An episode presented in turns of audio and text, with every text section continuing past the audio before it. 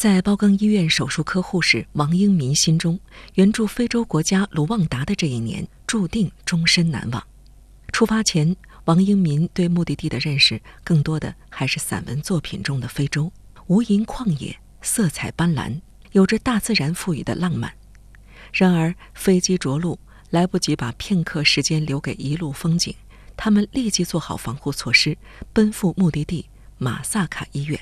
二零二零年十二月，正是全球新冠疫情的高峰期。卢旺达当地的新冠肺炎日确诊病例已经超过两百例，且依然在迅速攀升。嗯，第一天进到手术室的时候，正好是遇到一个就是一个新生儿的一个抢救。然后抢救的时候呢，然后我们就是都参与进去了。当时的这个接产的这个护士就是一个感染新冠了，这是我们在第二天得到的消息。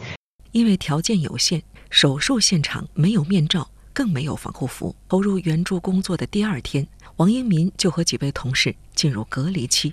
相较于一份未知，王英民当时心中更多的是一份坚定。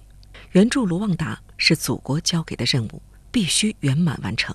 隔离期一结束，王英民立即投入到工作中。作为队伍中唯一一名手术室护士，王英民的工作面临着更大的挑战。他们的工作条件非常艰苦，比如说他们的这个药械呀都很匮乏。他那个手术室的没有咱们所说的这个称流啊，就是空气净化、空气消毒的这一块，敷料和手术衣都很匮乏。每回在我们在手术之前呢，头一天都要去赶紧去把这些东西要特意的准备好。于是，相比于在国内熟悉的日常工作，王英民在卢旺达的工作更加繁重了。几乎每天都要根据第二天的手术排单，从每一块敷料、每一粒酒精棉球开始，一点点准备，时常忙碌到深夜。但即便如此，也经常会有特殊情况发生。有一回吧，就是我们在做一个骨干骨折的这个手术，这个在我们国内来说呢，要求骨干骨折手术那是非常绝对无绝对无菌的一个手术。但是呢，在马萨卡医院呢，它这个消毒锅呢，可能都达不到咱们的这个消毒要求。哎，等我们上台的时候呢，一打开包，发现里头的签儿就是没有达到我们我们所要求的这个无菌程度，在手术不能等哈，那怎么办？然后我们又赶紧又重新打包再去消毒。当时就特别着急。中国医生的认真严谨、医术精湛，在卢旺达当地一直颇受认可。随着工作的开展，一些路途遥远的民众也会赶赴马萨卡医院，寻求中国医生的诊疗和帮助。本身他们交通也不很便利哈，有些病人甚至都是走着很远很远，步行就来了。啊，他还是这样的一个信任，都要尽快解决。嗯，哪怕你有有时候一天连着做三个、四个都有。伴随着波折云诡的疫情。王英民和队员们的医疗援助工作在快节奏中有条不紊地推进。然而，进入五月，临近国家刚果发生火山喷发，再次为这份紧张蒙上了一层未知的阴影。一场场火山喷发导致的地震中，马萨卡医院的中国医生总是最沉着的。我们有内科医生就说：“哎呀，刚刚震了，你们在里面有没有感觉？”我们说：“哎呀，没有啊，因为你都高度集中，你。”因为尤其你所处的医疗环境不一样，就是无论你经历什么，就是因为我们是家，你出去去执行医疗任务去了。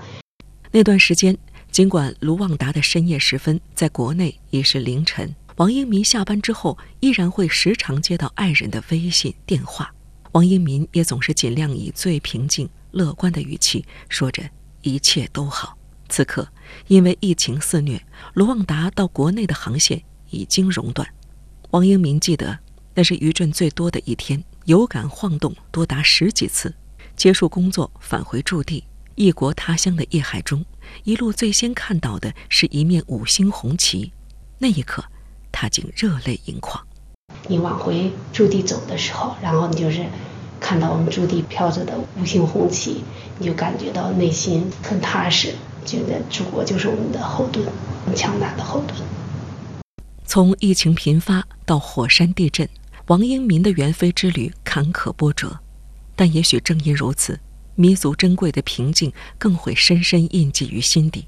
王英民忘不了清晨的上班路上，路边嬉戏的孩子会跑过来，用蹩脚的中文道一句“早上好”。忘不了一次次成功完成手术、患者康复后面庞上洋溢的那份真诚和感激。记得有一个特别小的一个男孩，做完以后他又来复查，就是你一看见他特别高兴，哎，他跟你这个说说笑笑呀，他那个那个表情，哎，特别跟特别友好，特别那啥。就是我们还会带一些吃的给孩子，哎，去让他们去分享。你从他们的这个眼神当中，你就可以看到，哎，他是很感谢你，很信任你。离开的时候会不会有一点不舍？会有。所以我当时我们晚上走的时候，记得就是晚上坐的凌晨的航班，确实特别不舍呀，感觉哎呀要离开了，什么时候再来？从一九八二年开始，我国向卢旺达派遣中国医疗队开展救死扶伤的国际人道主义援助工作。内蒙古援卢医疗队是这一光荣使命的承担者之一，四十年来从未间断。先后诊治患者七十多万人次，实施各类手术三点八万多例，抢救危重患者一点六三万多人次。一位位和王英民一样的援非医护工作者，带着沉甸甸的使命和身为医者的责任感，奔赴医疗条件落后、生活环境艰苦的卢旺达，让大爱无疆、医者无国界的人道主义精神在非洲草原熠熠生辉。呃，我是第十九批援助卢旺达医疗队的护士，我叫王永梅。我是中国内蒙古第二十二批援卢旺达医疗队队员陈志。此时此刻，我正在远离祖国万里的卢旺达执行为期一年的援。尽管条件非常的艰苦，但是我们克服重重困难，不辱使命。我为我这段终生难忘的经历感到自豪和骄傲。